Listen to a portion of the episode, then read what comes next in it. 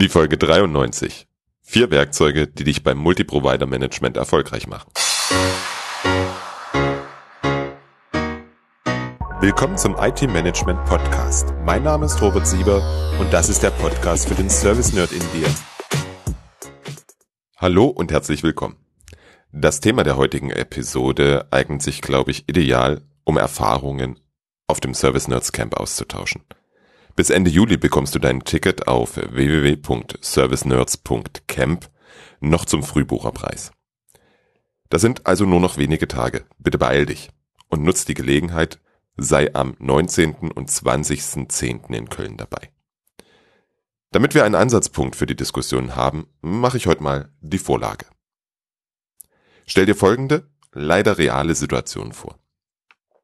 Nutzer ruft beim Service Desk an und meldet, dass eine bestimmte Applikation nicht gestartet werden kann. Der Service Desk wird von einem externen Dienstleister betrieben. Die Wartezeit ist gering, der Agent ist freundlich und nach wenigen Minuten hat der Nutzer seine Meldung abgesetzt. Der Dienstleister, der den Service Desk betreibt, betreibt gleichzeitig das Netzwerk für den Kunden. Da es auf den ersten Blick nicht nach Netzwerk aussieht, wird das Ticket zurück an den Kunden gesendet. Dort gibt es seit einiger Zeit eine Koordinierungsstelle, die nur versucht, den richtigen Dienstleister für Incidents zu identifizieren. Da es auch dort auf Geschwindigkeit ankommt, wird das Ticket schnell an den Applikationsbetrieb beim zweiten Provider weitergeleitet. Dazu geht der Mitarbeiter der Koordinierungsstelle in das Ticket-Tool von Provider 2 und überträgt die Ticketdaten mit Copy and Paste. Dienstleister 2 prüft alles und kann in der Applikation keinen Fehler feststellen. Alles läuft normal. Damit gibt er das Ticket an die Koordinierungsstelle zurück mit dem Hinweis, dass es vielleicht am Citrix liegen könnte. Also nimmt ein Mitarbeiter der Koordinierungsstelle erneut das Ticket und überträgt es in das dritte Ticket-Tool beim dritten Provider. Der ist zuständig für den Rest der IT. Der wird es hoffentlich lösen. Drei Tage später meldet sich ein Mitarbeiter des Providers 3 beim Nutzer, um herauszufinden, was genau schiefläuft. Das Ergebnis des kurzen Telefonats der Nutzer kann sich via VPN nicht einwählen, um die Applikation zu starten. Somit geht das Ticket über die Koordinierungsstelle zurück an Provider 1, der das Netzwerk bereitstellt. Dort wird die Störung in wenigen Minuten gelöst. Drei Tage konnte der Nutzer nicht mit der Applikation arbeiten. Drei Tage, an denen der Nutzer einen Teil seiner Aufgabe nicht nachkommen konnte. Und am Ende des Monats freut sich ein SLA-Manager, dass er aufgrund der Vielzahl solcher Ticket-Langläufer die Monatspauschalen an die Provider kürzen kann. Jetzt stelle ich dir die gleiche Frage wie in Folge 91. Was hat das Unternehmen von den Penal? Auf jeden Fall drei Tage Arbeitsausfall in diesem ganz konkreten Fall. Wie viel Produktivitätsverlust über den Monat insgesamt? Was bedeutet das an Verlust für das Unternehmen? Ich wiederhole mich. Penalen sind in vielen Fällen kein geeignetes Mittel, um einen Provider zu steuern. Deswegen mag ich darauf nicht länger rumreiten. Ich möchte heute mit dir darüber sprechen, was du tun kannst, um ein wirklich gutes Serviceerlebnis für den Nutzer zu erreichen. Auch dann, wenn die Serviceerbringung über mehrere Provider verteilt ist. Die zwei wichtigsten Punkte, die dir dabei klar sein dürfen. Erstens, es geht immer um das Ende-zu-Ende-Erlebnis des Nutzers. Zweiter Punkt. Du bleibst immer der Anbieter des Service und bist für dieses Ende-zu-Ende-Erlebnis verantwortlich. Dem Kunden und Nutzer darf es ziemlich egal sein, wie du deine Services produzierst. Ob du alles selber betreibst oder ob du einen, zwei, drei oder zehn Lieferanten mit Teilaufgaben beauftragst. Völlig egal. Es kommt auf das Ergebnis an. Ich formuliere es anders. Deine IT-Organisation ist dafür verantwortlich, dass dein Unternehmen den vereinbarten Nutzen auch tatsächlich realisieren kann. Wenn du das nicht sicherstellst und die Provider entsprechend steuerst, dann machst du deinen Job einfach schlecht. Du merkst, ich verwende die Begriffe Lieferant, Provider und Dienstleister völlig durcheinander. Das mache ich vor allem deswegen, weil ich etwas sprachliche Vielfalt haben möchte. Ist so ein Überbleibsel aus meinem Deutsch-Leistungskurs und meiner Affinität zur schönen deutschen Sprache. Mein Geschäftspartner Peter Bergmann spricht immer ganz konsequent von Lieferanten. Was er damit ausdrücken möchte, ist der Fakt, dass wir die Zulieferer, noch ein schönes Synonym, auch als solche behandeln sollen. In allen anderen Bereichen des Unternehmens gibt es Liefer bzw. Einkaufsbedingungen. Dort wird aufgeschrieben, unter welchen Bedingungen mir ein anderes Unternehmen seine Produkte liefern darf. Die Formulierung habe ich bewusst so gewählt. Dort wird aufgeschrieben, unter welchen Bedingungen mir ein anderes Unternehmen seine Produkte liefern darf. Diese Einkaufsbedingungen ersetzen die allgemeinen Geschäftsbedingungen des liefernden Unternehmens und regeln die einzelnen Punkte natürlich im Sinne des Kunden. AGBs sind in der Regel immer zugunsten des Lieferanten formuliert. Wenn du bei Google mal Einkaufsbedingungen eingibst, wirst du viele Beispiele finden. Bei ZF gibt es sogar spezifische Einkaufsbedingungen für informationstechnische Leistungen. Den Link dazu findest du im Blogpost zu dieser Folge unter www.different-thinking.de. In diesem konkreten Beispiel, also bei ZF, sind einige Aspekte für Projekte geregelt. Regelungen zu Betriebsleistung habe ich nicht gefunden. Du brauchst allgemeingültige Regeln für die Erbringung von Betriebsleistungen, wenn du diese bei einem oder mehreren Providern einkaufen möchtest.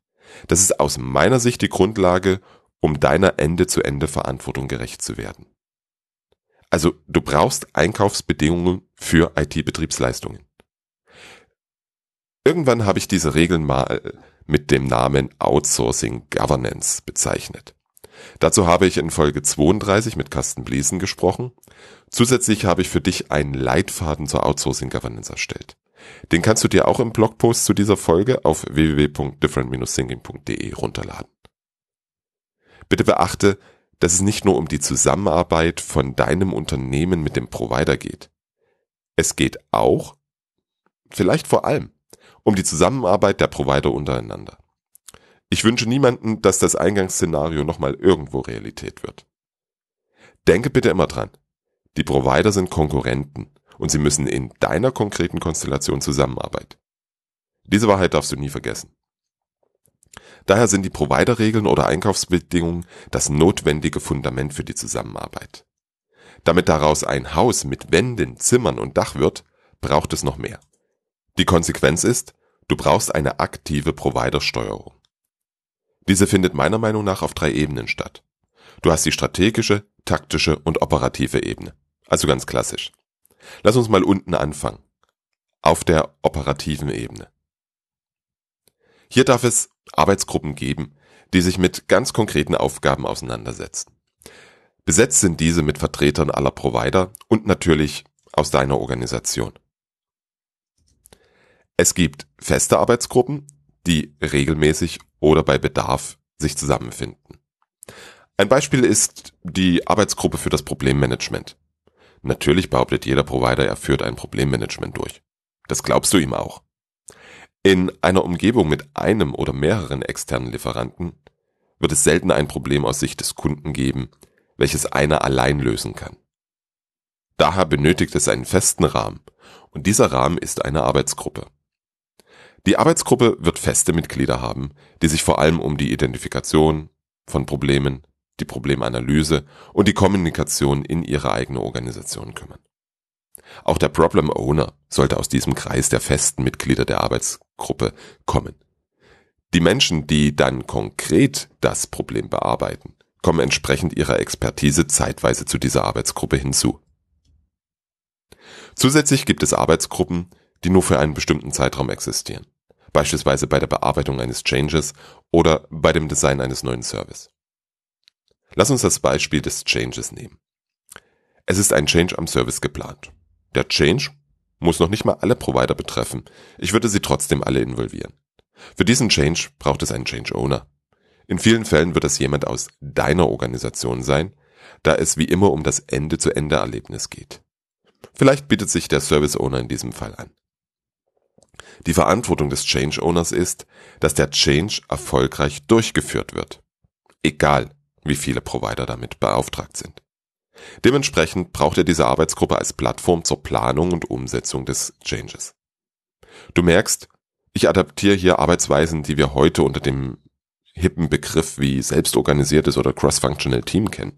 Ja, weil wir eine an die Situation angepasste Arbeitsweise benötigen. Sonst kommen wir hier einfach nicht vorwärts. Und das bezeichnen wir heute als agil. Auf der taktischen Ebene finden wir dann sogenannte Foren. In SIAM heißen die explizit Prozessforen. Für mich schränkt das den Fokus zu sehr auf das Thema Prozesse ein. Selbstverständlich gibt es Foren, die sich mit Prozessen beschäftigen. Typische Beispiele sind Incident Change und Problem Management. Da gibt es sehr viel Abstimmungsbedarf zwischen den einzelnen Providern und deiner Organisation. Da wird es auch viele konkrete Eskalationen geben, mit denen sich die Foren beschäftigen, um das Ende-zu-Ende-Erlebnis hinzubekommen. Im Falle des Problemmanagements bietet sich häufig an, aus Forum und Arbeitsgruppe eine Plattform zu machen. Spart Zeit, Personal, sorgt für eine gleiche Richtung und senkt damit natürlich die Verschwendung. Foren kann es beispielsweise auch für Innovation, Weiterentwicklung oder technologische Themen geben. Während eine Arbeitsgruppe operativ tätig ist, erwarte ich von einem Forum Richtung und Vorgaben, die in der Zusammenarbeit umzusetzen sind. Damit die die richtige Richtung vorgeben können, dürfen alle Beteiligten das Ziel kennen. Das ist die Aufgabe auf der strategischen Ebene. Dort finden wir Boards. Auf Deutsch übersetze ich das mit Lenkungsausschuss. Das ist die Instanz, in der die Führungskräfte deines Unternehmens und der beteiligten Provider zusammenkommen. Dein Unternehmen vermittelt den Lieferanten, welche Ziele das Unternehmen hat, welche Anforderungen an die Services sich daraus ergeben und wie die Weiterentwicklung aussehen soll. Zielstellung ist die Verpflichtung aller Provider auf euer Unternehmensziel und die sich daraus ergebenden Anforderungen auf höchster Ebene.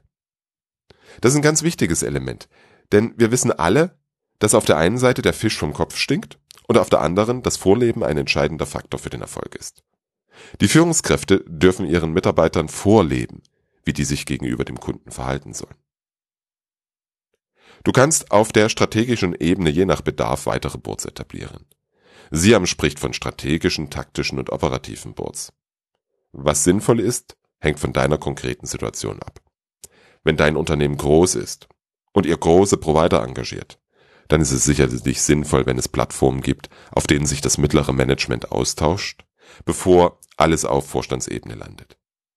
Das wäre dann so ein taktisch orientiertes Board.